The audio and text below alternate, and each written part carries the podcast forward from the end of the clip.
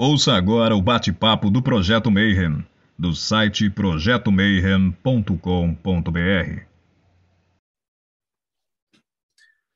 Bom dia para quem é de bom dia, boa noite para quem é da boa noite, 93 para quem é de 93. Você está em mais um Boteco dos Illuminati e hoje a gente vai falar sobre um dos grimórios.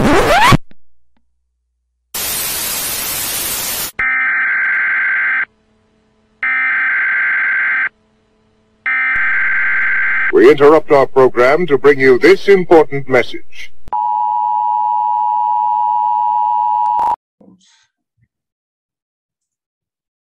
Salve pessoal! Hoje nós estamos no Boteco dos Illuminates do Mayhem e vamos falar de liberdade. Será que vamos falar de liberdade ou não vamos falar de liberdade? Mas, de qualquer forma, vocês têm a liberdade de uh, clicar no joinha para serem felizes, e se não clicar no joinha, vocês serão tristes. Vocês têm a liberdade de compartilhar para serem felizes, mas se não compartilhar, serão tristes. Então, façam certo. Deem joinha, compartilhem, cliquem no sininho. E, é, como não estou sozinho, na verdade, o Marcelo foi dar um rolê numa festinha. O boteco agora é todo nosso. Ulisses Massad, apresente-se. Fala, galera. Hoje a gente está aqui no boteco tomando cerveja e a conta a gente vai mandar para o Marcelo depois, né? Bárbara. Oi, pessoal, 93. Quando o gato sai, os ratos fazem a festa. É sobre isso hoje. Gilberto. Ah. Agora sim. Boa noite para todo mundo. Hoje está liberado para falar o que for liberado para falar. Mas o resto pode falar também.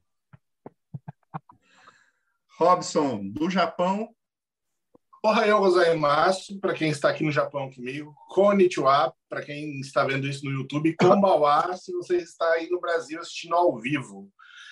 93, para quem é de 93. E hoje vamos ver se esse negócio de liberdade é só uma falácia ou se nós temos realmente alguma liberdade para alguma coisa, principalmente dentro de magia. Hoje o nosso convidado já apareceu aqui, ele faz parte da banca, é o nosso é, jogador de tijolo oficial nos convidados, e ele tem um projeto muito interessante de filosofia prática, e ele tem livros ocultos que ele não divulga e não quer divulgar, é, cursos ocultos que ele não divulga só para iniciados. Aí ele está agora mostrando, finalmente, olha o tanto de livro que ele tem. Não. Textos maravilhosos escondidos, né? Que absurdo. É... Revele-se, Paulo. Não, os textos, alguns textos estão saindo no Morte Súbita. Hoje, inclusive, saiu Espiritualidade de Botequim, em homenagem a gente. E aí, como é que vai ser esse negócio de liberdade? E liberdade Não, tô... existe mesmo? Tem como é, essa era, essa era, você roubou a minha pergunta. Essa era justamente a minha primeira pergunta que eu ia fazer dentro do, da nossa apresentação. Mas eu vou guardar ela um pouquinho, só contextualizar um pouco.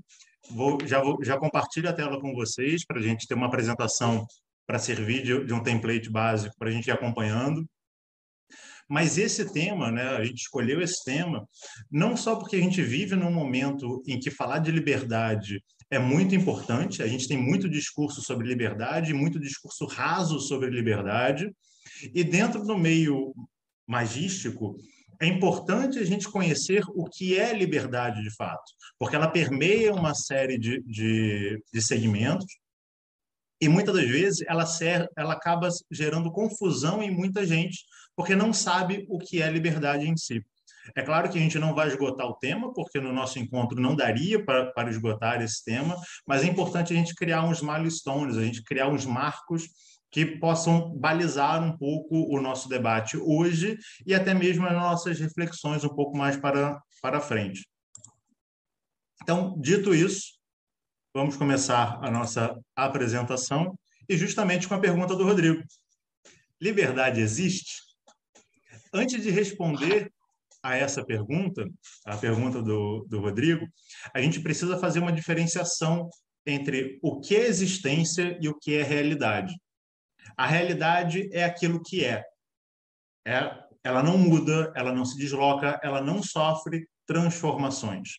A existência é um atributo da realidade, é aquilo que emana da própria realidade. Da, da realidade. Da mesma forma, a gente tem pela correspondência, nós temos atributos que são atributos pessoais. Todos nós temos a força dentro de nós, mas nós apenas manifestamos a força quando vamos utilizar alguma coisa. Ou seja, ela existe em potencialidade dentro de todos nós, mas ela não é sempre utilizada. Quando eu faço um ato de força, eu estou fazendo com que ela se manifeste, com que ela passe a existir, mas ela sempre é real. Então, ainda não respondi a pergunta do Rodrigo, só que só vou responder ela um pouco mais para frente da nossa apresentação. Porque para a gente entrar no tema da liberdade em si, como todo tema que eu gosto, que eu vou falar, e ainda mais levando levando-se em consideração que nós somos um grupo heterogêneo, nós precisamos dar dois passos para trás para criar bases onde todos nós possamos estar juntos, justamente para chegar a uma conclusão pró uma conclusão comum entre todos nós.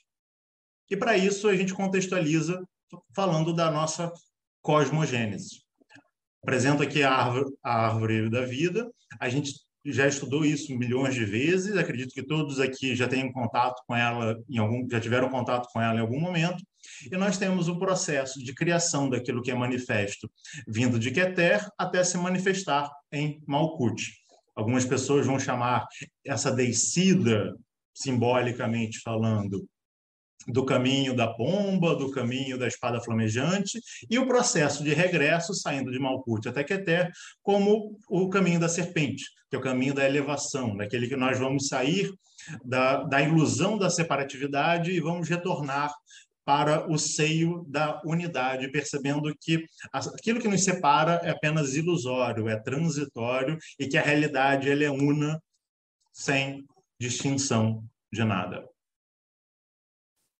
nós vamos encontrar então, o princípio da correspondência, falando que aquilo que está acima é como o que está abaixo, o que está abaixo é como o que está acima, porque esse processo criativo ele é feito em camadas, uma correspondente à outra. Elas não são iguais, elas não são a mesma camada, elas correspondem.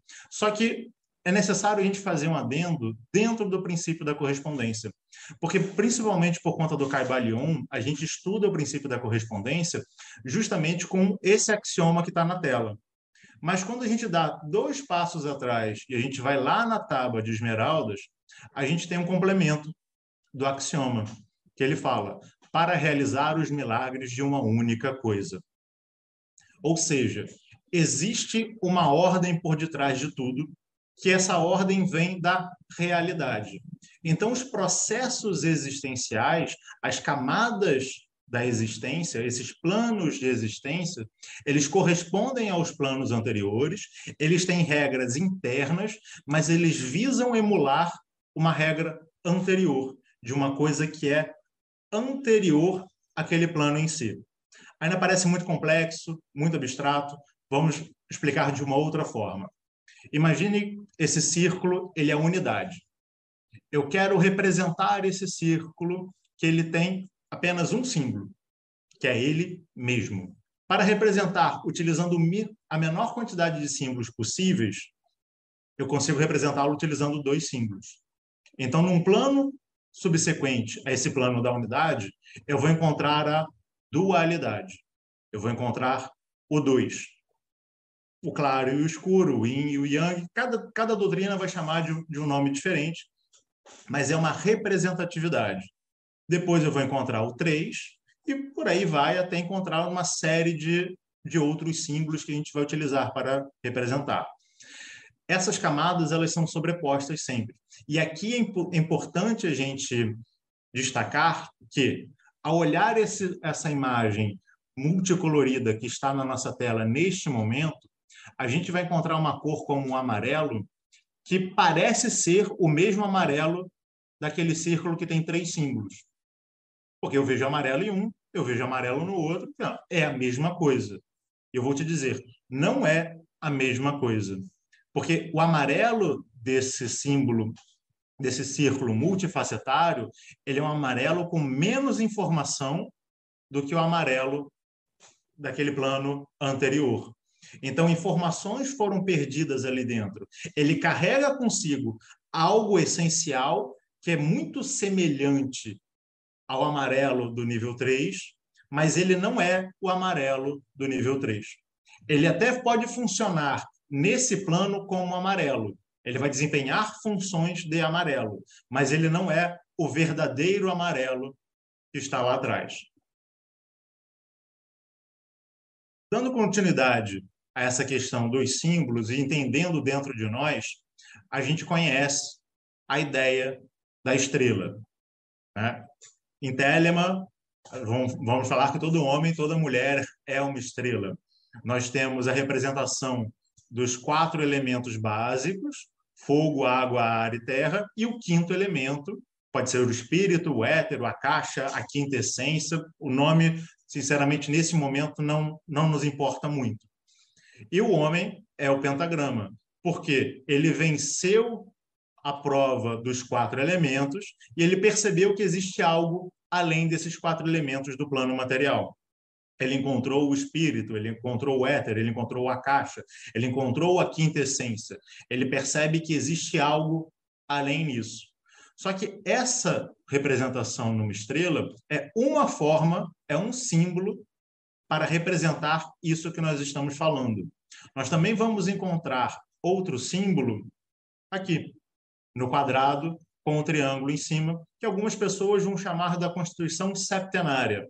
Eu vou ter o quadrado material e a trindade espiritual. E geralmente ela é representada nesse modelo: o quadrado embaixo, o triângulo em cima. Só que como a gente está falando de planos de existência, a gente tem que entender que esse triângulo ele não está acima formando um set em si. Ele se encontra oculto por detrás deste quadrado. Da mesma forma que por detrás desse triângulo a gente vai ter um círculo pela dualidade e por detrás disso nós temos a realidade em si. Mas para o nosso estudo de hoje, apenas isso é, é importante, é, basta para a gente comentar. Mas alguém perspicaz como o Rodrigo vai vir e vai perguntar: como é que você pode falar que é a criação se dá do sutil para o denso e não do denso para o sutil? Por que, que essa criação ela não vem do quaternário para o terciário, mas ela vem do terciário para o quaternário, ou melhor, ela vem da unidade, vai passando, chega no terciário até o quaternário, no qual a gente se encontra, em Malkuth. Bem, para isso a gente tem algumas formas de perceber. Trouxemos aqui o amarelo. O que seria do amarelo do, se não fosse Van Gogh? Mas nós vemos o amarelo num girassol, no pôr do sol, na chama de uma vela, quando vamos fazer um ritual, nós encontramos o amarelo em vários lugares. E o amarelo existe, porque ele está num plano manifesto que não é a realidade, mas ele está no plano manifesto físico, em Malkuth. Como é que eu sei disso? Porque eu sei que tudo é onda, as ondas têm frequência, elas têm comprimento de onda, e no espectro de luz visível, eu encontro o amarelo. Ele está ali entre o verde e o laranja. A gente vê do vermelho até o violeta. É o espectro que a gente enxerga.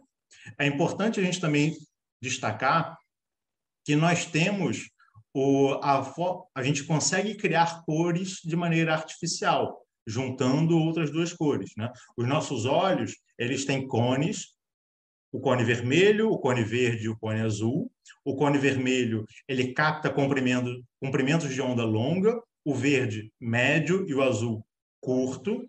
E quando tem uma sobreposição desses tipos de onda, a gente forma cores diferentes, como o processo do pixel dentro da, da, de uma televisão, da tela do, do, computador que vocês estão vendo agora, ou da tela do celular que você está vendo nesse momento.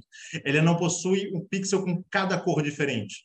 Todos os pixels têm três cores, eles, eles vão colocar comprimentos de onda diferentes e eles vão combinar para poder formar o amarelo. Então, o amarelo que eu vejo aqui nessa apresentação, esse amarelo daqui, não é o mesmo amarelo que eu vejo numa flor perto de mim, porque esse amarelo da foto, ele é criado pela combinação de cores dos pixels que, eu, que o, o computador coloca para mim.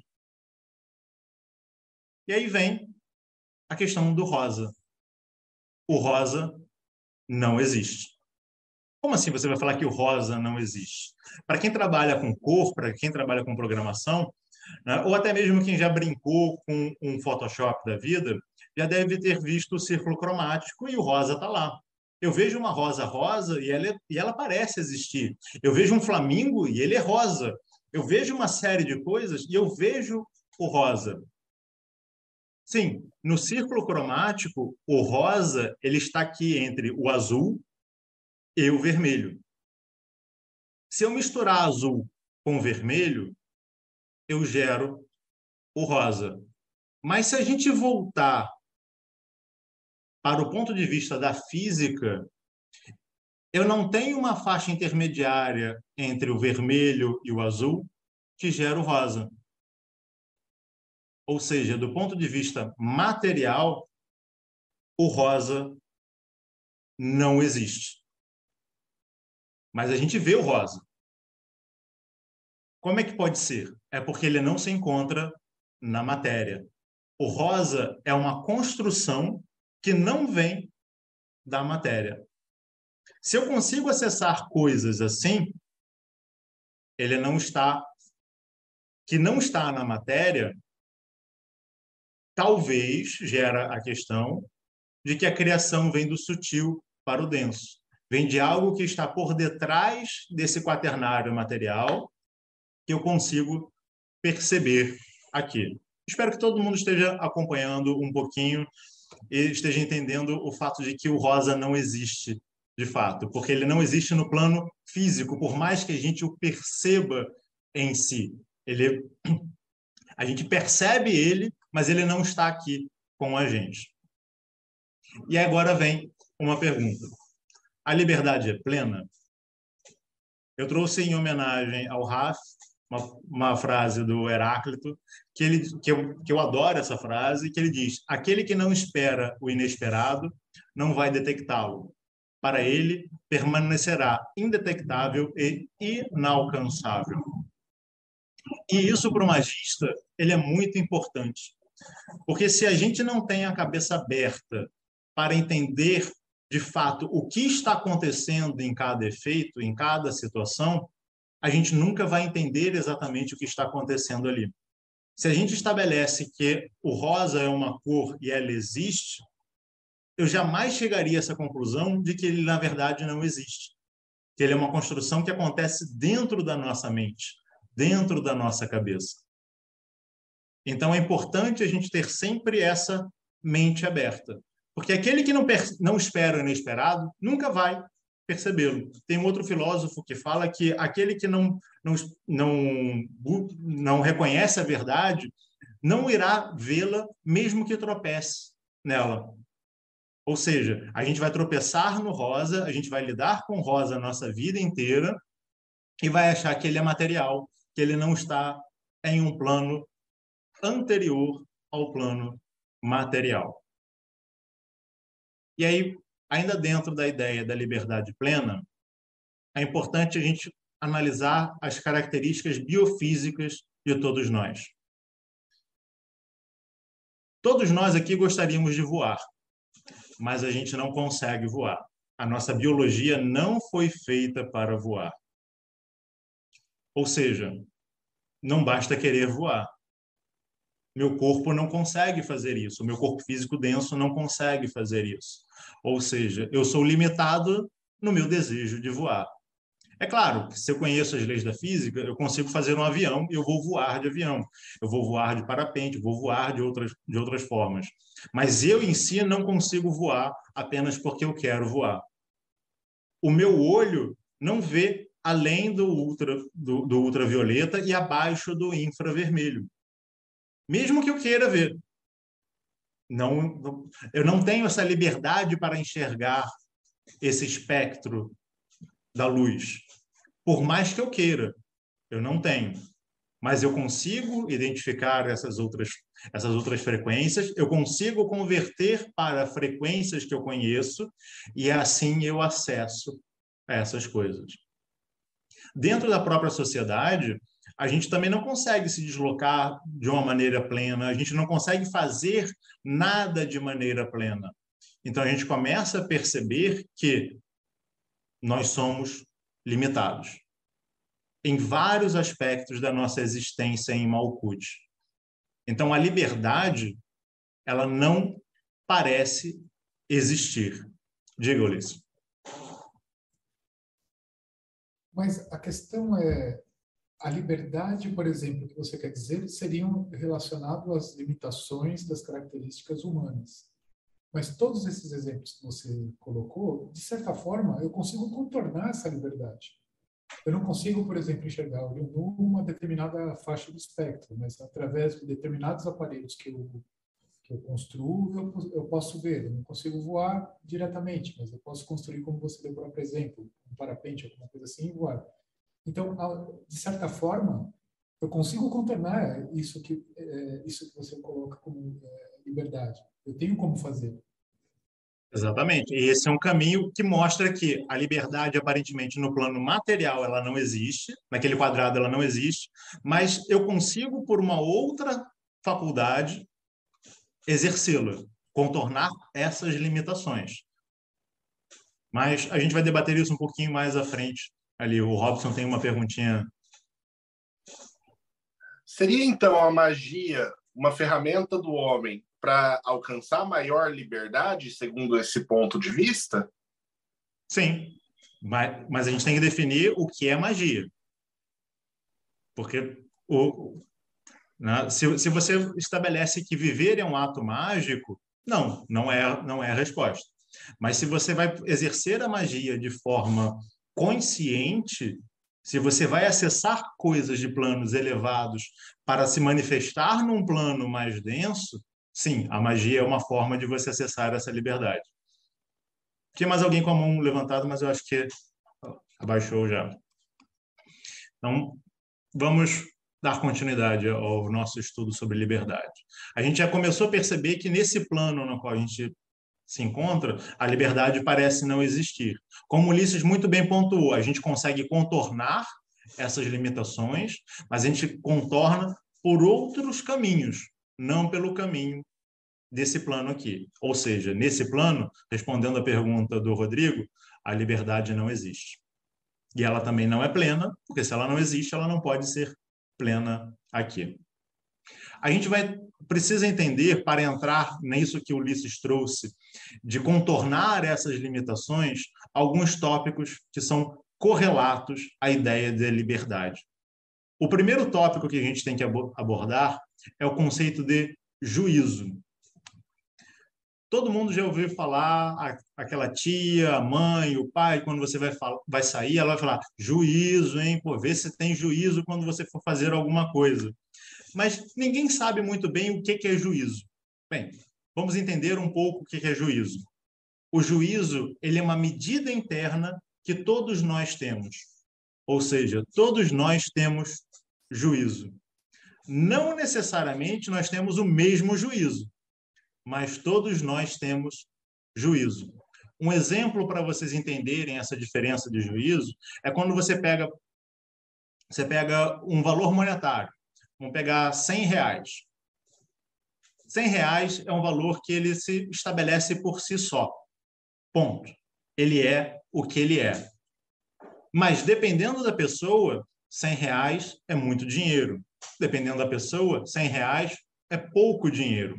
Para aquilo que você vai comprar, 100 reais pode ser muito ou pode ser pouco. Você vai comprar os livros do Robson, 100 reais é pouco, você paga mais pelos livros do Robson.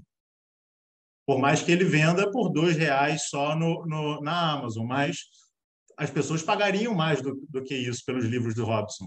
Tem, tem gente que vai achar, não, eu não gosto de Enochiano, eu não pagaria 100 reais. 100 reais é muito. Ou seja, cada um tem uma medida interna diferente que ela usa para medir as coisas ao redor. O segundo tópico correlato com a ideia de liberdade é a ideia de decisão. E é importante que a gente entenda aqui a questão da decisão, que a decisão é um processo que acontece dentro de nós. A decisão, você pode às vezes nem tomar determinadas decisões, você apenas age, mas às vezes você pode tomar decisões. Você pode tomar a decisão de eu vou ser mais saudável. Você pode tomar a decisão de eu vou me inscrever no Menri para continuar assistindo outras palestras. Eu vou seguir todo mundo aqui nas nossas redes sociais, em outros grupos. Você pode decidir tudo isso, mas não significa que você vai fazer essas coisas. Porque o ato de fazer não está associado a uma decisão. Ele está associado a um processo de escolha. A escolha é a sua ação no mundo real. Você pode escolher entre uma coisa e outra. Você pode escolher clicar no sininho para receber notificações uma vez que você é inscrito, ou não clicar no, no, no sininho. E às vezes você clica no sininho e você não decidiu, você apenas. O Gilberto levantou a, a mãozinha. Pode perguntar.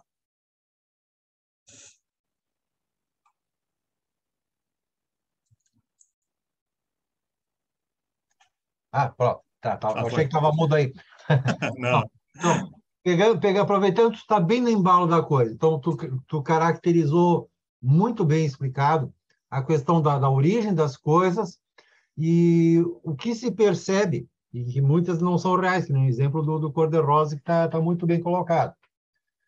A, a, capacidade de ter juízo para fazer a avaliação, fazer e aí fazer as escolhas, né? decidir e fazer escolhas. Então, voltando lá atrás, tem um princípio das coisas que nem tudo nós percebemos. Por exemplo, tem cores, provavelmente, que nós não conhecemos, que ainda ninguém descobriu e a cor pode, pode existir. Ou talvez os nossos olhos não permitam. Hum. Então, aí, quanto à questão da liberdade, eu vou falar daí da questão do livre-arbítrio. Livre-arbítrio seria um exercício da liberdade minha opinião pessoal, vamos ver o, qual é a tua opinião. Ah. Eu entendo assim, não existe livre-arbítrio. A pessoa tem, ela faz escolhas a partir do que ela conhece. Então, as suas escolhas são limitadas. Livre-arbítrio, ele, ele requer uma visão ampla, que a maioria das pessoas não tem. E a magia pode ajudar a elevar o, o conhecimento da pessoa. E aí sim, sim ter maior liberdade. Basicamente isso. Tá. A, a minha resposta eu vou dar no final da apresentação, mas eu, eu vou dar com certeza, que eu ainda preciso explicar algumas outras coisas antes de, de, de dar essa resposta. Robson. É, complementando a questão do Gilberto, eu acredito que não só a pessoa faz escolhas é, em cima da situação, mas a condição como um todo força com que ele tome apenas aquelas escolhas reforçando a minha ideia de que, na verdade, tanto a decisão quanto a escolha são condicionadas.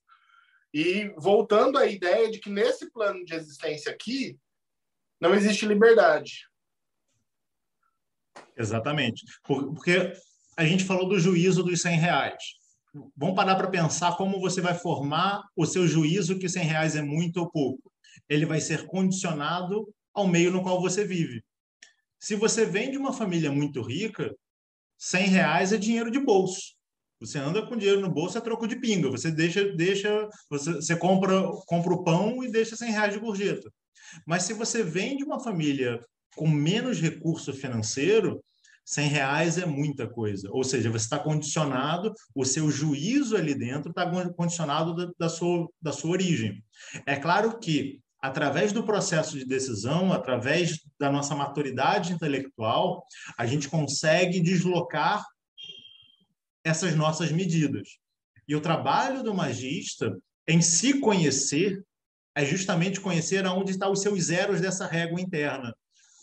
Para ver o que você perceber, o que você está vendo de fato ali. O que, que você está utilizando para medir aquele fenômeno, aquilo que está acontecendo. Rodrigo. A escolha tem em si só um paradoxo. Quanto maior, quanto maior a quantidade de opções, é, mais nulo quase vai ser um, a escolha. Vamos, um exemplo: você tem um monte de computadores, 100 computadores, todos diferentes. 100 computadores todos diferentes, vai ter um monte que vai ser mais ou menos igual, com pequenas diferenças. Não vai ter LEDs vermelhos ou azuis. Se você reduz as escolhas, você vai ter mais qualidade. Sim, do que... o, o... Continua. É, falando disso, dentro disso que você comentou, o processo de escolha ele leva em consideração uma série de coisas que não cabe a gente se aprofundar nesse, nesse estudo de hoje, até senão a gente teria que fazer um, um estudo só sobre ele, para falar sobre a oportunidade, é aquela coisa assim, hum, eu, eu, final do mês está chegando, mas surgiu aquela festa, essa festa não acontece sempre, né? Eu vou lá e vou e, e, vou nessa festa. Você escolhe ir na festa do que você fazer outras coisas ou juntar aquele dinheiro no final para terminar o seu mês, porque aquilo só acontece de vez em quando. Então, a oportunidade de uma coisa rara tende a te forçar para um processo de escolha. É uma coisa que influencia no seu, no, na sua tomada de decisão, no seu processo de escolha, como você vai fazer. Mas, de fato, a gente parece ter várias escolhas constantemente. Mas será que a gente tem várias escolhas? É gente... essa questão que eu queria falar. Na hum. Telemann fala da verdadeira vontade. Uhum. E quando você está na verdadeira vontade, você quase não vai ter escolha. Você basicamente não tem escolha. Você só faz aquilo que tem que fazer. Você não escolhe outra coisa.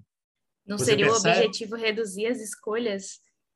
Sim. a, a, gente reduz o ruído, né? Então, talvez a, as escolhas su, supérfluas ou superficiais do mundo são ruídos, né? Então, a gente toma a decisão de eliminar esse ruído para focar naquilo que a gente não, não escolheu, mas que é o que de fato vai é, suprir o nosso ser, né? Exatamente esse ponto, Bárbara. Ulisses queria pegar aquele teu exemplo da árvore da vida. Nós estamos lá embaixo em, em Malkuth e nós temos lá em cima a Keter. Bom, toda ação que é feita em Malkuth, ela nasce primeiro em Keter e vai descendo a árvore da vida até se manifestar aqui embaixo, correto? Bom, e se Keter é Deus, grande arquiteto do universo, é o todo, é o incognoscível, é qualquer coisa acima, aonde está meu livre-arbítrio se a, a ação aqui embaixo ela veio determinada lá de cima? Teoricamente, eu não tenho livre-arbítrio. Eu faço o que lá em cima daquela da árvore da vida, lá na primeira manifestação, lá no primo móvel, é, a gente só simplesmente somos marionetes aqui embaixo. É, é um bom ponto, porque são, são assuntos que muitas das vezes as pessoas não se dão conta, mas são correlatos à ideia da liberdade. A gente vai falar de livre-arbítrio, a gente vai falar de destino, por exemplo. A pessoa que acredita em liberdade plena, ela não pode acreditar em destino. A pessoa que acredita em destino, ela não pode acreditar em liberdade plena. O livre-arbítrio seria um intermediário entre essas duas coisas. E eu não vou falar de destino hoje, porque senão já, já, já vai levar muito tempo ainda. Mas a gente também vai, deve abordar algumas coisinhas relacionadas a isso no, no, no nosso estudo. Já é a próxima palestra. e aí, como a Bárbara muito bem colocou, a questão de você eliminar os ruídos, é interessante a gente entender o que nos move. Porque se você não tem motivação, né, a motivação é aquilo que vai te, vai te gerar uma ação, vai fazer com que você se desloque nessa existência, nesse plano existencial no qual você está, você tem que entender, olhar para si, e o trabalho do magista é olhar para si. O, o maior inimigo do mago é ele mesmo. É aquilo que ele guarda dentro de si, ele não presta atenção. O mago que almeja ganhar dinheiro, desculpa, está perdendo para alguém dentro dele. Você até vai ganhar dinheiro, mas se você se vencer. Você até vai ser famoso, mas se você se vencer. Se você busca essas coisas que estão lá fora, desculpa, tem alguém decidindo por você e não é você propriamente dito. Então, quando a gente vai falar de motivação, eu acho que a pessoa que melhor trabalhou isso foi o Abraham Maslow. Ele escreveu um artigo em 1943, ele foi revisto várias vezes, inclusive pelo, pelo próprio Maslow, e ele, em 1970, ele, ele lançou um artigo de revisão na qual ele basicamente falava a mesma coisa. Ele mudou uma coisa ou outra, mas, no geral, era a mesma coisa. E ele vai trabalhar com a ideia que existem cinco grupos que, de coisas que nos movem as necessidades fisiológicas, as necessidades de segurança, as necessidades de pertencimento ou amor, como ele chama no artigo original, as necessidades de estima e a nossa autorrealização. E aqui eu vou abrir um parênteses para explicar que vocês provavelmente já viram isso em algum lugar, e geralmente vocês veem isso no formato de uma pirâmide. Quem estabeleceu isso como pirâmide não foi o Maslow, foi um pessoal de marketing que pegou a teoria do Maslow e utilizou como pirâmide, principalmente para trabalhar na ideia de RH. E a, a, ideia de pirâmide, segundo o próprio Maslow, ela é equivocada porque ela gera a possibilidade de um, de, de um engano por parte de algumas pessoas. A ideia de que a autorrealização ela é superior às necessidades fisiológicas. O Maslow, quando ele escreve o artigo dele, ele fala em hierarquia, dando uma ideia de escada, no sentido de que, para você chegar na autorrealização, você primeiro tem que passar por todas as anteriores. Você não consegue pular degrau, você tem que ir degrauzinho por degrauzinho até você chegar na sua autorrealização. Porque quando você dá, passa a ideia da pirâmide, e é uma ideia que muitas pessoas pegam de maneira equivocada, você pensa, por exemplo, ah, a pirâmide de classe social. Aí você tem os ricos lá em cima e os pobres lá embaixo. E aí você acha os ricos são melhores do que os pobres porque eles estão lá em cima e os pobres estão lá embaixo. Não. É errado, não é nada disso. A ideia da pirâmide social, do ponto de vista monetário, é apenas para mostrar quem tem mais e quem tem menos, e aí você vai ver uma, uma, uma uma não igualdade dentro da, da, da, da sociedade, mas quando Maslow está tá estabelecendo isso aqui, ele fala que você quer sua autorrealização, então você precisa atender a todos os degraus anteriores. Necessidades fisiológicas, o próprio nome diz, é comer, dormir, ir ao banheiro, tomar banho, embora algumas pessoas não gostem, mas faz parte da, da, faz parte da vida. A necessidade de segurança. Não é só segurança contra um predador, por exemplo, mas é você se sentir seguro. Você, na sociedade, você tem um emprego onde você se sente minimamente seguro, você não acha que você vai ser mandado embora a qualquer momento. A necessidade de pertencimento, é a necessidade de se sentir parte de um grupo, seja ele qual for, quais configurações ele, ele, ele vai vai exercer, a necessidade de estima é se sentir valorizado pelos outros e por você também. E apenas quando você, você percorre todos esses quatro elementos, você vai realizar a sua autorrealização. E a autorrealização para Maslow, ela difere pra, de cada pessoa. Então, você pode se autorrealizar sendo mãe, você pode se autorrealizar sendo pedreiro, você pode se autorrealizar sendo um viajante, um escritor. Cada um tem a sua autorrealização. Cada um tem, trazendo um pouco mais para o linguajar é, esotérico, a sua verdadeira vontade, aquilo que você nasceu para ser. Por mais que Ulisses seja um cara incrível, eu não nasci para ser Ulisses, eu nasci para ser o Paulo. Eu posso me inspirar no Ulisses, mas eu tenho que ser o Paulo, eu não posso ser Ulisses, porque Ulisses nasceu para ser ele.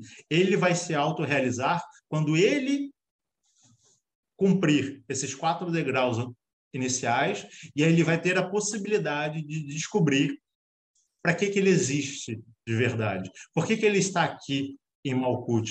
Por que, que saiu uma coisinha lá de Keter e se manifestou aqui em Malkuth como Ulisses? A mesma coisa vai acontecer para a Bárbara, para mim, para o Rodrigo, para o Gilberto, para o Robson, para cada um de nós aqui dentro.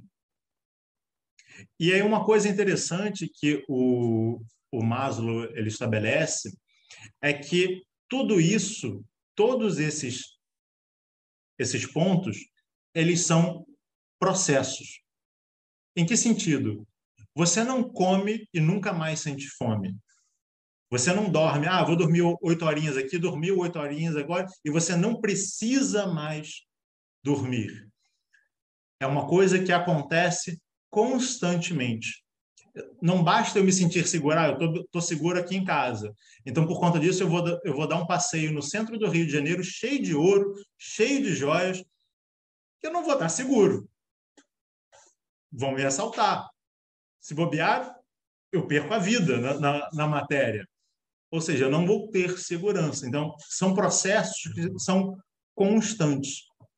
E quando um deles, dessa hierarquia, desse degrau mais baixo está em falta, eu não consigo decidir nem escolher nada de acordo com os outros. Se eu estou com fome e eu vou ao mercado, eu vou comprar mais coisas do que estava na minha lista de, de, de compras. E a gente tem uma série de artigos científicos abordando esse ponto.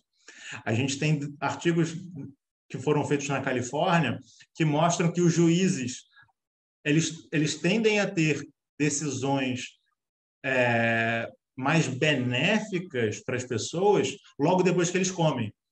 E quando eles estão com muita fome, ou seja, já passou, eles tendem a ser mais rigorosos nas suas próprias decisões.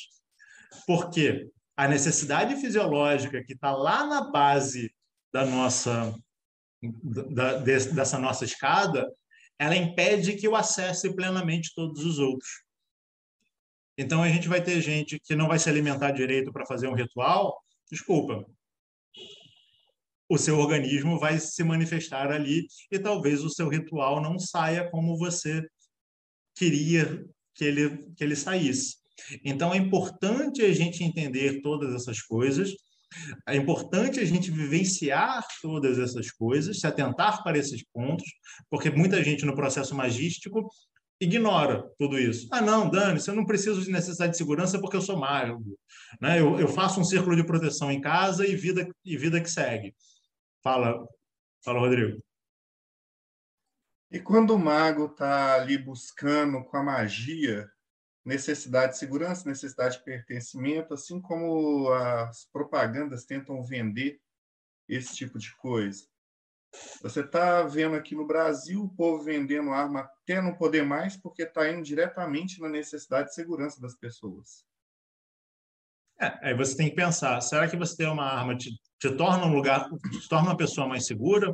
Ou talvez você ter uma sociedade mais segura te torne uma pessoa que tenha segurança? Afinal de contas, você ter uma arma vai te impedir de ser assaltado? Você ter uma arma vai, vai, vai fazer com que você não morra em um assalto? São reflexões que talvez a gente tenha, tenha que fazer. E aí, dando continuidade ao, ao nosso estudo, a gente consegue fazer uma, uma correlação entre esses cinco blocos de necessidade que o Maslow traz para a gente com alguns elementos.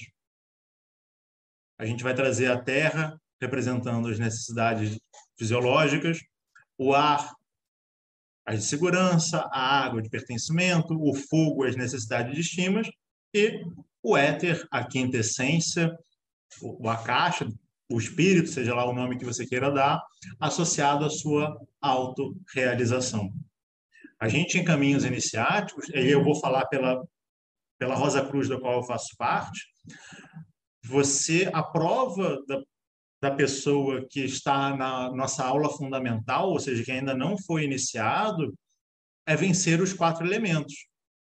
É claro que não é porque você é iniciado, como a gente viu aqui, que você venceu e não precisa mais lutar contra eles, porque é um processo constante. Todos nós que fomos iniciados continuamos tendo que vencer as necessidades fisiológicas, as necessidades de segurança, de pertencimento, de estima. Todos nós temos que constantemente passar pela prova da terra, da água, do ar, do fogo, para fazer o éter, a autorrealização presente na nossa vida.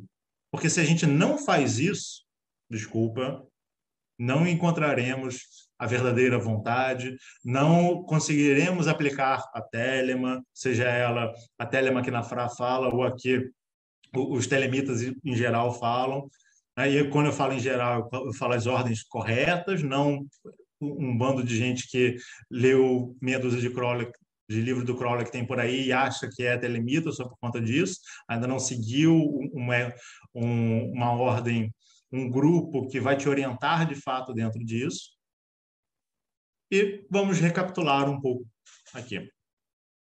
Nós temos o quaternário material, nós podemos chamar de físico denso, energético, emocional e o mental concreto, e a trindade espiritual dentro da nossa existência, nós podemos dividir que o topo daquela pirâmide é aquele que é, é o meu eu superior, a base é aquele que está, os meus eus, plural, inferiores. E aí eu preciso dizer que a nomenclatura inferior, ela não deve ser tomada com tom pejorativo ela é inferior porque ela está em um plano inferior ao plano superior. O eu inferior, ele não é ruim, tá? Embora ele possa ser. Mas ele é ruim se comparado ao eu superior, porque o eu superior, ele está na vontade. O eu inferior, não. O eu inferior está aqui, sujeito aos, a, a, a nossa falta de percepção. E ali no meio, o objeto somos nós. Nós, como seres manifestos, nos percebemos como um ser intermediário. Nós somos objeto do pensar, né, do, nós somos fruto do pensamento, que emana daquele que é, mas nós somos o objeto do desejo do, daquele que está, dos nossos eus inferiores.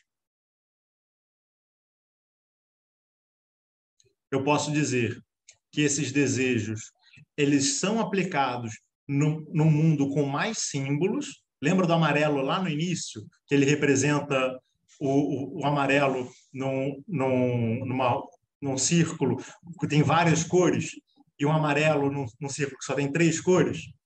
Então, esses desejos aqui de baixo, eles são uma representação da vontade que está lá em cima.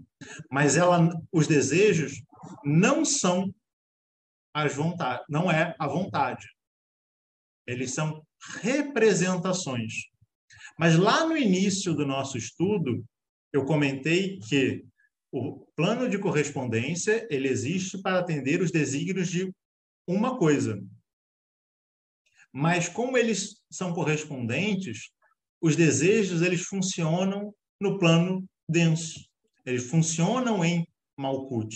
E eles funcionam como se vontade fossem em Malkuth, mas eles não são a vontade. Se você não se você não passa por um processo de reflexão interna, se você não se vence, você se torna escravo dos seus desejos. E os desejos se, te trazem para baixo. Mas se você se vence e se você entra em contato com a sua verdadeira vontade, essa vontade com V maiúsculo que está lá em cima, você faz com que os seus desejos eles comecem a caminhar em direção a essa vontade. Você vai começar a desejar coisas que está de acordo com a vontade, Mas para isso você tem que passar por esse processo de lapidação, você tem que passar por esse processo de autoconhecimento. Porque, afinal de contas, o trabalho do, do, do magista é aplicar a vontade no plano material. É se tornar um co-criador. Você vai trazer essa vontade, você vai fazer essa ponte entre a vontade e os desejos. Você vai trazer a vontade para baixo, não tornando-a chula, mas aplicando no mundo concreto, realizando mágica de verdade. Aí, respondendo o comentário do Robson lá atrás, aí sim você vai ser, você vai começar a acessar essa liberdade. Porque se você é escravo dos seus desejos, se você vive em Malkuth única e exclusivamente, não percebe que você está em Malkuth, mas você, você não é dali, você vira escravo dos, dos seus desejos. Você não se torna livre. Se você vai, se você quer a todo custo ficar rico, isso talvez não seja a sua vontade. Você pode ficar rico, novamente, mas como consequência da aplicação da sua vontade. Mas se você está buscando a todo, todo custo você ficar rico, talvez você seja escravo dos seus desejos. Se você está buscando a todo custo coisas materiais, talvez seja mamon que esteja te trazendo. Talvez seja esse plano físico denso do demiurgo que esteja te iludindo, achando que você está exercendo a sua verdadeira vontade, quando na verdade você está exercendo os seus desejos, que funcionam como vontade no plano físico denso, mas não são a verdadeira vontade. E aí, e aí pode falar, Paulo, a magia pode acabar se tornando até mesmo uma ferramenta de escravidão. Com certeza. Com certeza. Em tem, tem, verdade, tem... ela vai te trazer mais jugo. Sim. Porque, Porque assim, muita gente entra na magia para conseguir justamente aquelas partes ali do desejo fisiológico, do desejo ah. de segurança, do desejo de pertencimento. E aí você vai buscar o que você deveria estar trabalhando para chegar na vontade. E o seu foco é ali embaixo. Eu, eu tenho uma, uma palestra que eu dou, uma aula que eu dou, que eu falo do. Eu cito seis desafios no caminho espiritual. Só que antes do primeiro, eu faço um alerta para a pessoa entender o porquê que ela está indo lá. Porque se a pessoa está buscando o caminho espiritual para fugir da sua, da sua existência, do cenário no qual você está, você é escravo desse cenário. Porque o trabalho do mago, como Ulisses comentou também, é se elevar até Keter, mas ele está com os pés em Malkuth. Você tem que voltar para o plano físico para viver no plano físico. É claro que vai chegar um momento que a gente vai sair do plano físico, ponto. Mas o trabalho do mago, enquanto ser encarnado, enquanto ser manifesto, é justamente esse, é viver no reino. Diga, Ulisses. É, esse era o ponto que eu ia é, abordar. Como é que uma pessoa segue a verdadeira vontade, sendo que nesse mundo, vamos dizer assim, de ocultismo, tem muita gente que mal consegue, vamos dizer assim, pagar o boleto no final do mês. Né? A pessoa que está nessa condição, ela entra para esse mundo achando que vai ter alguma vantagem, é, vai conseguir tirar alguma vantagem material, de conseguir dinheiro usando magia, de conseguir alguma coisa ali para resolver aqueles problemas. Quem está naquela condição que não tem assim nada, o cara está ali naquela situação terrível. Como é que o cara sai dessa dessa camada de desejo e ele se eleva? Esse é um processo muito complicado, porque ele envolve uma coisa que não depende apenas de nós. Uma coisa que a gente tem que entender como magistas, como estudantes do ocultismo, é que nós interferimos no meio, mas nós vamos manipular o meio, nós vamos transformar o meio, mas só até um determinado ponto. Nós somos influenciados pelo meio e nós influenciamos o meio. esse papo coach de que você vai da meritocracia chula, de que você vai até onde a sua vontade permite, onde o seu esforço, o seu suor, né? trabalhe enquanto os outros durmam, né? faça faça você mesmo. Desculpa, isso não funciona porque isso não muda a estrutura do plano no qual a gente está. O trabalho do magista, ao se conhecer, ao se vencer, é perceber que existem limitações no plano físico. E como Ulisses comentou lá no início, o nosso trabalho é romper com essas limitações. Nós temos que aprender a contornar essas limitações. Então, da mesma forma com que eu consigo, eu não, mas eu, ser humano, eu consigo construir um aparelho que vai perceber, vai codificar o espectro ultravioleta ou infravermelho para um espectro visível, e assim eu contorno essa limitação, nós, como sociedade, além de construir aquele aparelho, nós também temos que construir, vamos botar entre aspas, um aparelho social que permita que essas outras pessoas não, se, não fiquem limitadas ali dentro. A jornada é solitária porque é a minha jornada, mas ela é solidária. Eu não sou plenamente livre, e aí citando Bakunin, se as pessoas ao meu redor não são livres. Eu tenho um corpo masculino.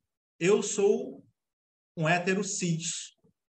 Mas se pessoas que não se encaixam nesse meu perfil não têm liberdade plena, eu também não tenho, porque a falta de liberdade delas limita o mundo no qual eu vivo. Então eu também tenho que lutar por esses direitos. Uma pauta feminista não é uma pauta só de quem tem um corpo feminino ou com quem se identifica como mulher. É uma pauta de todo mundo. Nós vamos ter lugares de fala diferentes. Eu não posso falar como mulher porque eu não sou mulher. A Bárbara pode falar como mulher. Mas eu posso falar como um homem que vive numa sociedade machista. E que eu sofro também disso. Não como a Bárbara sofre, mas eu sou impedido de conviver com mulheres que vivem de maneira plena, porque a gente vive numa sociedade que restringe a tudo. De fato, nem todo mundo consegue, só por vontade própria, só por desejo próprio, só por motivação do coach quântico, atingir a verdadeira vontade porque você precisa passar por degraus que estão além de você. Mas quando você começa a entrar em contato com outras pessoas, e a gente sabe que nós aqui somos todos privilegiados, quem está aqui assistindo isso hoje, seja ao vivo na gravação, seja depois em outro, em outro momento, é privilegiado, porque tem acesso à internet, tem acesso a uma série de coisas que nem todo mundo tem. E é importante a gente perceber todas essas coisas para saber em que mundo nós estamos e, e ratificar que a liberdade não existe. Ela é real, mas ela não existe. E aí a gente vem a pergunta do Gilberto o, sobre o livre-arbítrio. O que é o livre-arbítrio? O Gilberto falou que você comentou, Gilberto, que ele. Que... Ah, resumindo assim, livre-arbítrio né, é quando tu enxerga todas opções. Mas, como foi bem, bem explicado pelo Paulo, nós não enxergamos tudo, nós não vemos todas as opções. Então, existe liberdade de escolha, mas é uhum. é só o que a pessoa enxerga. Por isso que a pessoa que ela tem algum grau de iluminação, a gente sempre fala, é que nem subir no banquinho. Tu enxerga mais longe então, aumentam as tuas opções, mas tu ainda não enxerga todo o universo. Exatamente. Então, a liberdade, ela não existe, como a gente comentou. Ela é real, mas ela não existe. O livre-arbítrio, ele não é real, mas ele existe, porque ele é aplicado no mundo existencial. E o Rodrigo comentou que a gente tem várias escolhas. A gente tem 100 computadores, cada um com uma diferença, uma coisinha diferente. A gente vai escolher entre uma coisa e outra. E eu vou te falar, Rodrigo, como o Gilberto muito bem comentou, que a gente, como ser manifesto, só tem duas escolhas: aquilo que nos eleva ou aquilo que nos deixa no mesmo lugar. Se eu vou escolher usar uma camisa branca ou usar uma camisa preta, isso não é livre-arbítrio. Isso é um, é um processo de desejos dentro de Malkuth. É eu seguindo o meu gosto, que foi desenvolvido por coisas que eu vivenciei. Isso não muda a minha vida. Ah, porque eu estou de branco, eu sou uma pessoa legal. Se eu estou de preto, eu sou uma pessoa dark, eu sou uma pessoa do mal, eu sou, sou demoníaco. Não, isso não não, não vai não, não vai influenciar nada. É. é. Pois é, e aí você começa a usar símbolos, né? Como por exemplo, você, vai o, o, o símbolozinho do capetinha do rock and roll, na verdade foi criado pelo Dio, que é, um, é, um, é uma proteção contra mal olhado dentro da família dele judaica italiana, que ele aprendeu com a avó que que ele estava no, no, no, palco cantando, ele via pessoas com cara feio olhando para ele, aí ele fazia para se proteger. Tudo bem que na tradição ele tinha que cuspir por cima, mas também não vão cuspir, senão não vai, vai gerar problema. É, você fazer o, o chifrinho e cospe, mas as pessoas vão levar para um outro lado. Então, o que é o livre-arbítrio? O livre-arbítrio existe é a capacidade que nós temos como ser manifesto de escolher entre seguir a vontade ou seguir os nossos desejos. Nós vamos ser escravos do desejo ou nós vamos nos unir à vontade e ser senhor de nós mesmos. Vamos nos auto-realizar. Porque apenas assim a gente vai vivenciar a liberdade. A gente acha que tem muitas escolhas. Não. A gente só tem uma escolha de fato.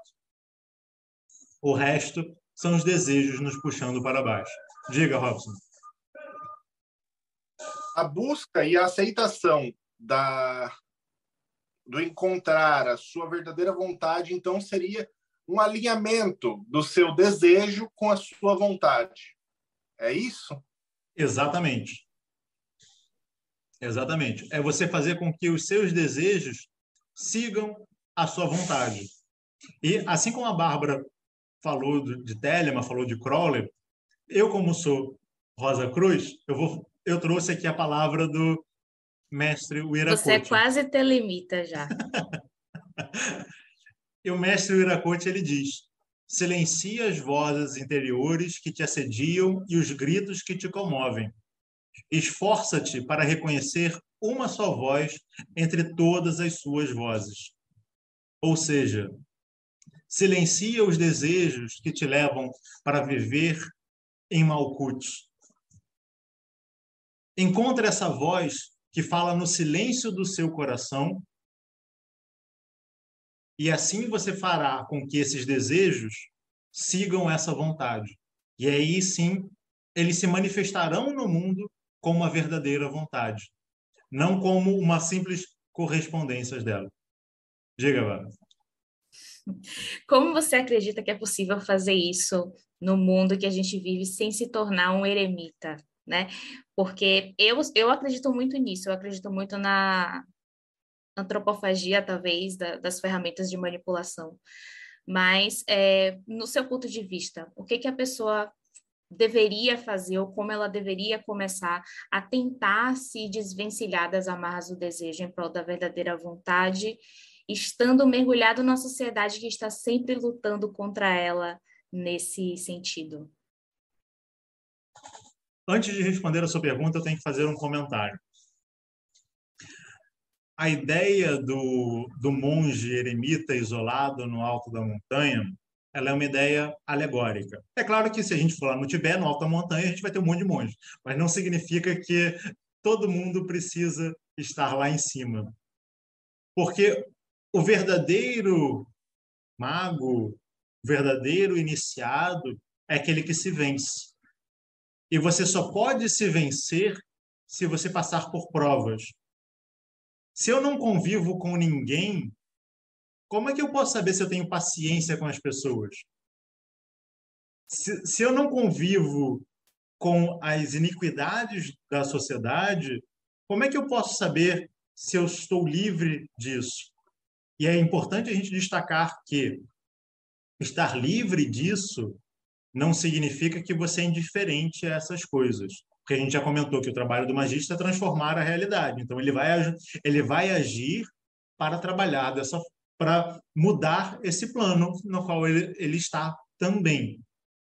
O mago que, ah, eu vou para o alto da montanha, vou montar vou pegar meus grimórios, vou montar meu laboratório alquímico ali, vou fazer muita conexão com o meu SAG, vou me desenvolver e ficar ali vivendo. Pô, legal, você vai ter muito conhecimento cognitivo, você vai aprender muita coisa, mas quando você sai de lá e vai encontrar alguém furando você no trânsito, alguém pisando no seu pé, pegando um metrô cheio, sentindo aquele aroma maravilhoso que emana de todo mundo depois de um grande dia de trabalho, onde você está de um lugar que o ar-condicionado mal funciona e tem 15 milhões de pessoas num lugar onde deveriam existir 40,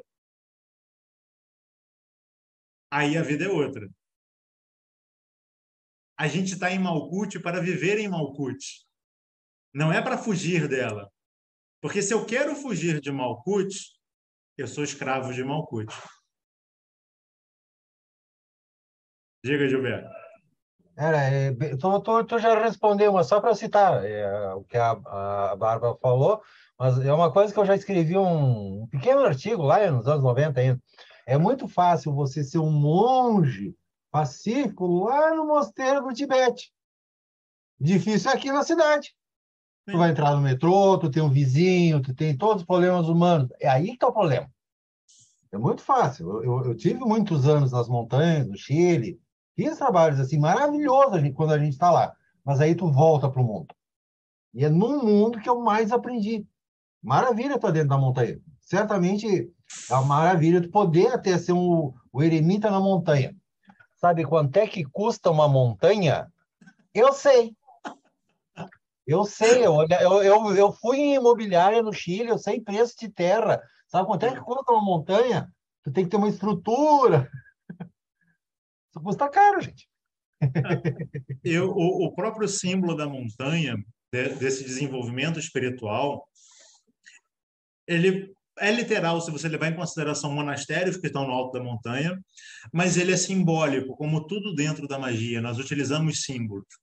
Quando você está na base da montanha, você só vê um trecho da montanha. À medida em que você sobe a montanha, você começa a ver outras coisas.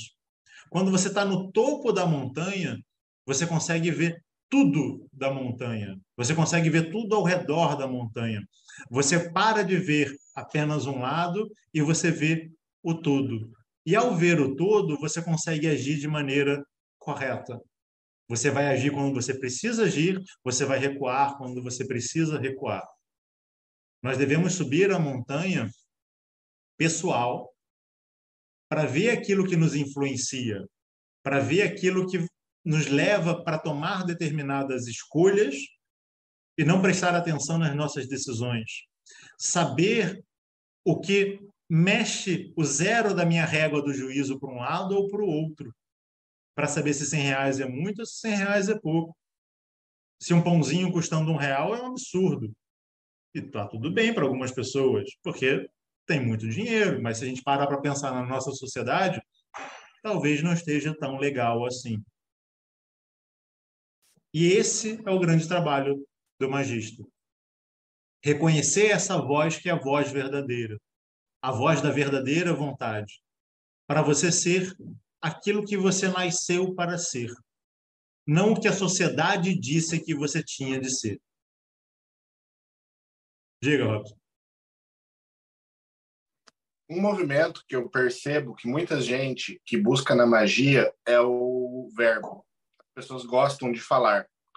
igual nós estamos falando aqui aos outros, mas há muito pouco movimento no sentido de você receber, ouvir o que você precisa realmente, né?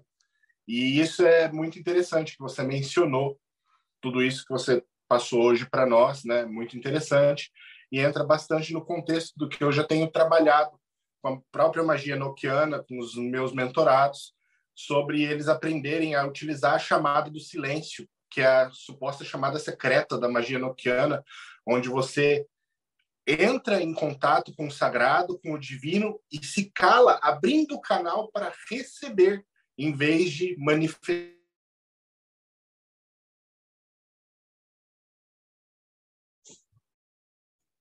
O Robson congelou. Acho que o, o, o Robson congelou. É, o Robson deve ter caído. Aproveitar aqui é, fazer um comentário. Essas provas que você falou, elas não vão acontecer uma vez, não. Elas vão acontecer o tempo todo. Ah. Se você vencer uma vez, você não está vitorioso enquanto você não vencer todos os dias. Porque a gente vive numa sociedade onde o desejo é a pedra fundamental para a movimentação de toda a estrutura econômica. Então, assim, você está lutando praticamente quase com, é, contra toda a, aquilo ali. Então, você vai ter que estar tá lutando todos os dias. E se policiando, porque às vezes você está querendo um negócio ali, aquilo é só você caindo na armadilha da sociedade. De boas é. intenções, o inferno está cheio, né? É. Tem, tem um brocardo cristão que fala orai e vigiai. E aí as pessoas acham que é vigiar a vida dos outros. Não. O, o que, que é o orai e vigiai? Orai, se conecte com o alto e vigie os seus desejos para saber o que, que eles estão querendo te levar, para onde eles estão querendo te levar.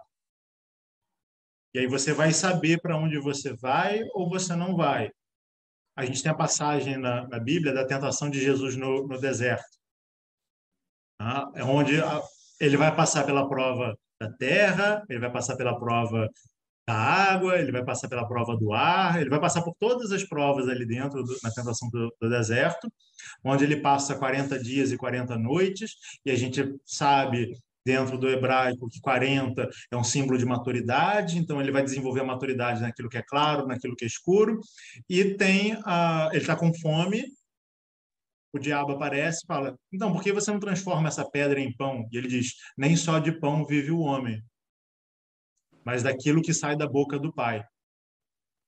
Ou seja, se você vive só na matéria, tudo bem, é uma escolha sua, você está escolhendo ficar no mesmo lugar mas você não pode reclamar, e isso eu estou falando para gente que já tem um grau de discernimento, já tem um privilégio maior do que boa parte da população, você não pode reclamar do que acontece com você, porque você se torna escravo dos seus desejos. E os seus desejos vão te levar para um lugar bem ruim, um lugar de utilizando o brocardo cristão de choro e ranger de dentes onde você vai reclamar bastante, vai ter bruxismo, vai ficar nervoso, vai ficar com muito problema, porque o Robson voltou. É, eu não sei até onde vocês me ouviram no meu, no meu argumento.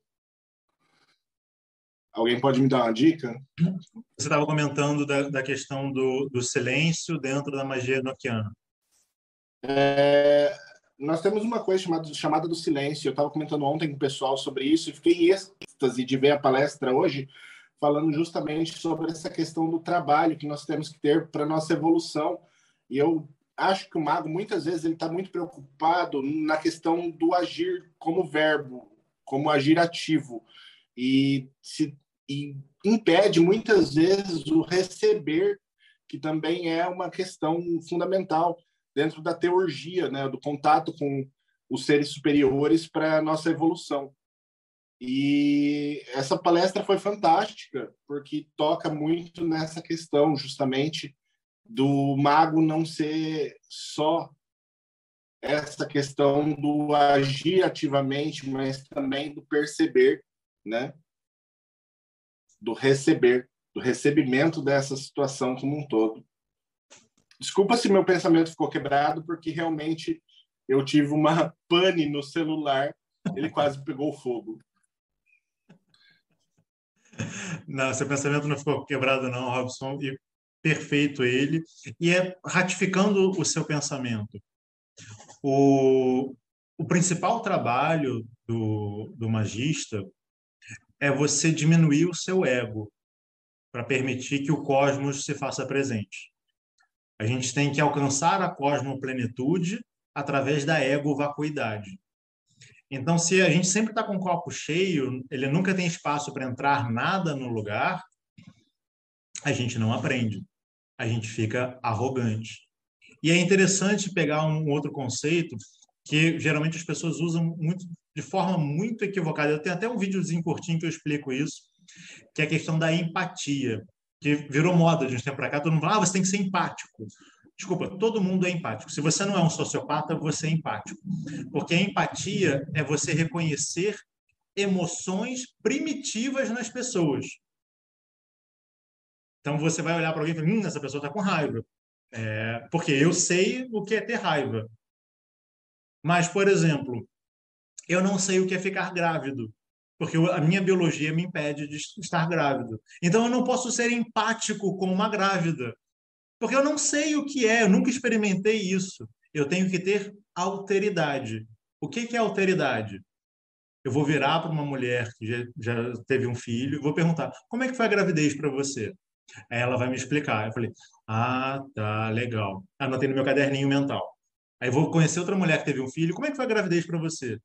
Ah, tá. Notei. Para outra, para outra, para outra, para outra, para outra. E aí eu vou perceber que existe algo que é comum a todas e algo que é peculiar de cada uma delas. Eu não vou vivenciar aquilo, porque minha biologia me impede. Mas eu consigo, quando depois de um tempo de alguém falar que, ah, porque eu estou grávida, eu falei, ah, eu aprendi sobre isso. Olha só meu caderninho aqui com anotações. Vamos comparar? Vamos, vamos conversar sobre isso?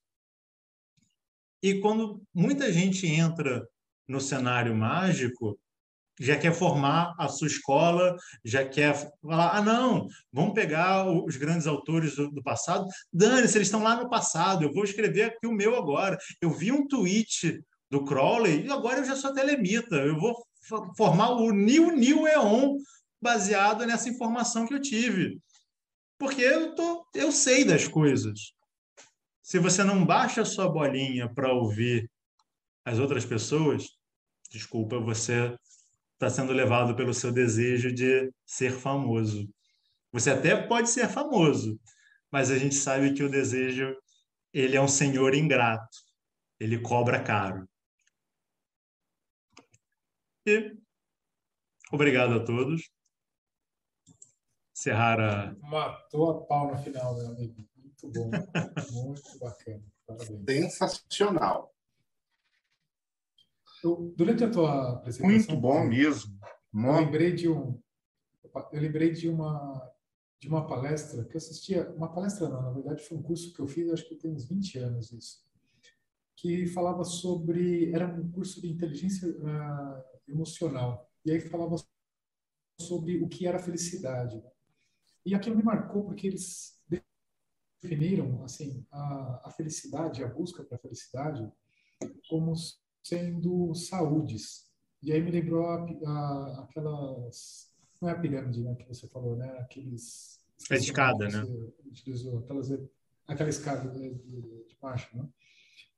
É bem parecido com aquilo, mas eles diziam que nós temos cinco saúdes, né? E que nós é, a felicidade ela está no equilíbrio entre essas cinco saúdes. E quais são essas saúdes? Uma delas é a sua saúde física. Então, para você buscar a sua felicidade, você tem que cuidar da sua saúde física. A outra, ele fala, eles falavam sobre a saúde financeira. Você ter alguma forma de todo mês tentar guardar um pouquinho. Ganha pouco, tenta viver com 90% daquilo que você ganha, para você sempre ter um pouquinho, sempre ter uma reserva a outra eles colocaram como uma saúde, é, se eu não me engano, era intelectual. Então você tem que fazer coisas, alguma coisa que você gosta, ler um livro, ir ao parque, fazer alguma coisa que te dê um prazer é, intelectual. A, a, a próxima era família.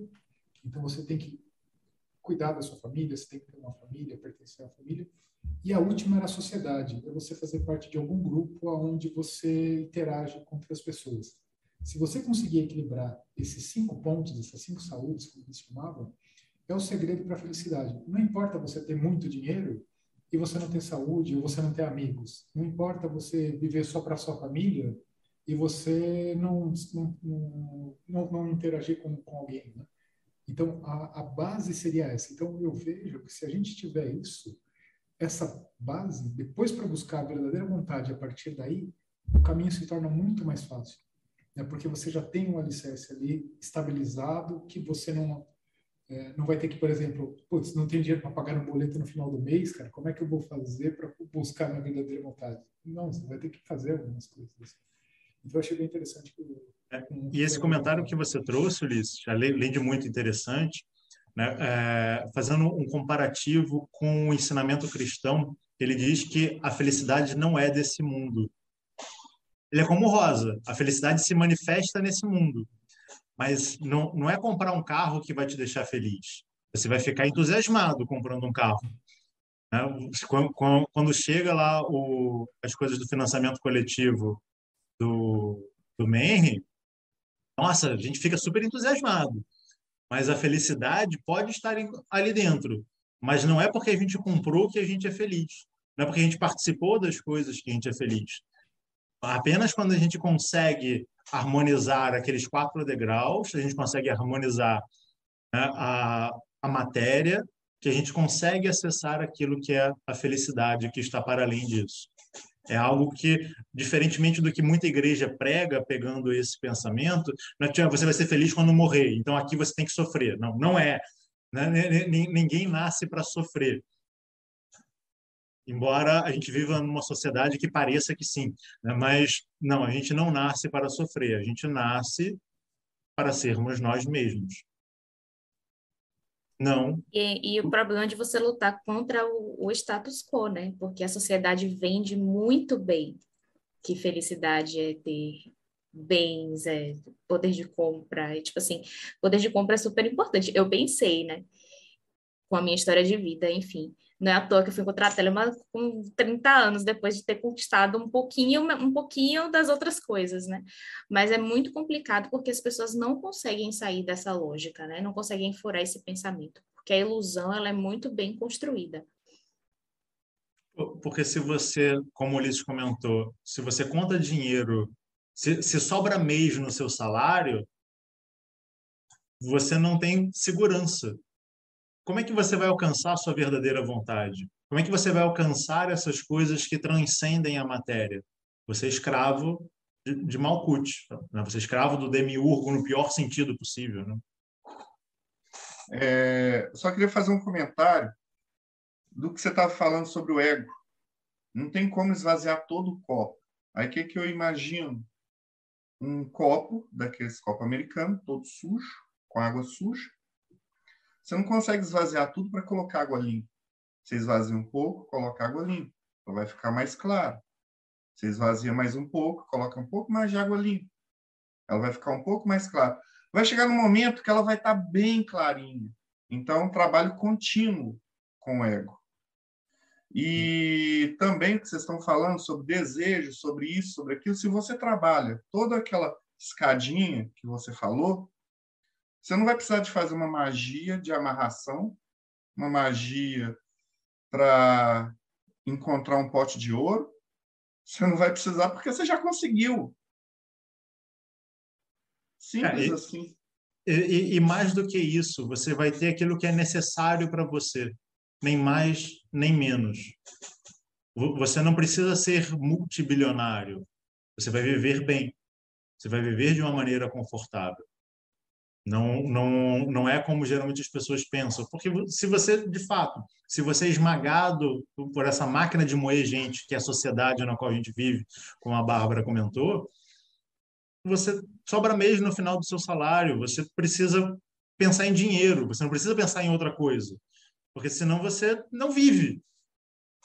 Mas quando a gente consegue, através da nossa ação, transformar o mundo, auxiliar aqueles que estão ao nosso redor, seja pontualmente, porque alguém que tem fome, ela precisa comer, mas seja estruturalmente algo a longo prazo, a gente começa a mudar um pouco mais esse cenário. E aí sim, a gente vai fazer com que Malkuth seja o reflexo límpido daquilo que emana de Keter. Não um espelho sujo, como geralmente se manifesta. Bem, é, eu poderia ficar aqui assim a noite inteira escutando as filosofias do Paulo, mas assim sugiro que a gente vá lá no Pedra de Afiar do canal dele para escutar é, ir no Catarse, que é o financiamento dele, para fazer parte do grupo dele secreto, que vai ter os livros secretos dele. Olha, que maravilha! É, Como assim tem um Catarse? Ele tem um Catarse de financiamento, onde você vai poder fazer parte do grupo dele, é um grupo secreto, entendeu? Que tem livros secretos. E no canal você vai ter aí é, pérolas aí da filosofia, aí ó, os livros secretos dele, que ele não publicou para todo mundo, e eu estou aqui tentando convencer ele a publicar. É, mas vou, vou engrossar esse couro, viu? Vamos lá. Ele vai sair essa publicação. Maneira, eu tenho que chamar ao final aqui, então, Bárbara, considerações finais.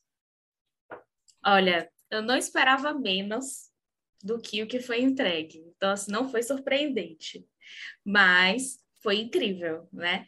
Todo mundo já, a gente aqui já, já sabia, né? Foi realmente muito bom, muitas reflexões interessantes. Eu acho que é de extrema importância e relevância que a gente reforce sempre a verdade que todo mundo parece se negar a enxergar de que vivemos em sociedade. e de que sem, sem, essa, sem esse entorno social, sem essas necessidades básicas, realmente não tem como a gente caminhar, a fazer a nossa, a nossa jornada iniciática, né? E que também a gente comece a pensar um pouquinho melhor sobre essas questões que, apesar de delicadas, são essenciais, como a liberdade, que a gente saia da prisão do neoliberalismo e aceite que não somos tão livres assim, que não é tão ruim não ser tão livre assim. Então foi ótimo. É, e falou muito de Telemann, né? Ele diz ele que não é telemita, não. Só, só diz ele. E, inclusive, falando de Telemann, para quem tem interesse, em, ter, em, participar de uma comunidade onde a gente não tem medo de debate, onde as questões são levantadas, onde o corpo social é sempre lembrado e a relevância política reforçada o tempo todo. Pode entrar em contato conosco na Eclésia Babylon, que é uma instituição religiosa agnóstico-telêmica, no nosso site www.4gsanctuary.com. Pode falar comigo direto no arroba vesta.nox lá no Instagram, que eu adoro receber todos, conversar com todos. E vamos fazer coro, encher o saco do Paulo para ele publicar os livros. Gilberto, considerações finais. Vamos lá. Uma maravilhosa palestra, Paulo, obrigado. Então, acho que serviu uh, de inspiração e alerta para muitos, né? Sobre essa coisa que existe em vários planos na vida, existem vários degraus, como foi muito bem observado, e, mas nós não precisamos também, observação minha, ficar parados num. A gente pode olhar o mais alto, sim, mesmo que tenhamos coisas para resolver ainda. Então a gente resolve uma coisa de cada vez, mas sabendo que a gente pode melhorar cada vez mais e aí almejar a desejada liberdade verdadeira, que é quando a, é a conquista de nós mesmos e a gente se une ao universo. Acho que Ajudou a muita gente. Obrigado para todo mundo. E lembrando que o Gilberto tem um canal no YouTube também. Aí ah, vocês podem procurá-lo. É, o nome tá? é esse, Ele... Trapazon. Tá lá. Ulisses, considerações finais?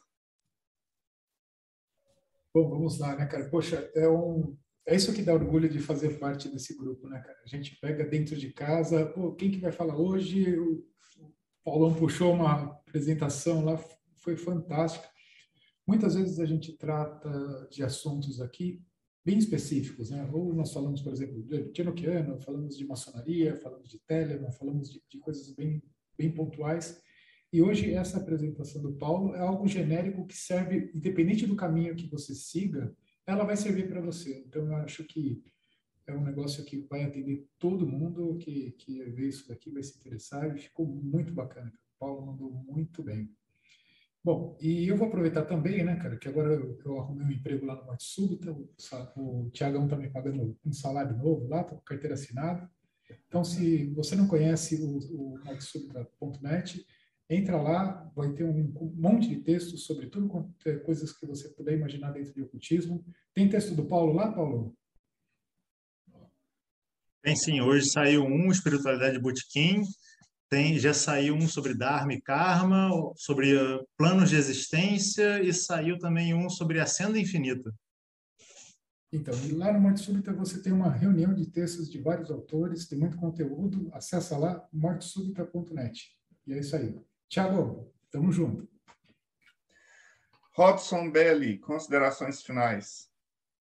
Palestra como sempre, maravilhosa. O Paulo discorre muito bem sobre vários assuntos. Quando o assunto é filosofia, então ele é maravilhoso. Então, assim, é sensacional, né, gente? E realmente a vontade que dá é de pegar um pé de cabra e arrombar a porta da casa dele para ver esses livros, né? Que ele esconde.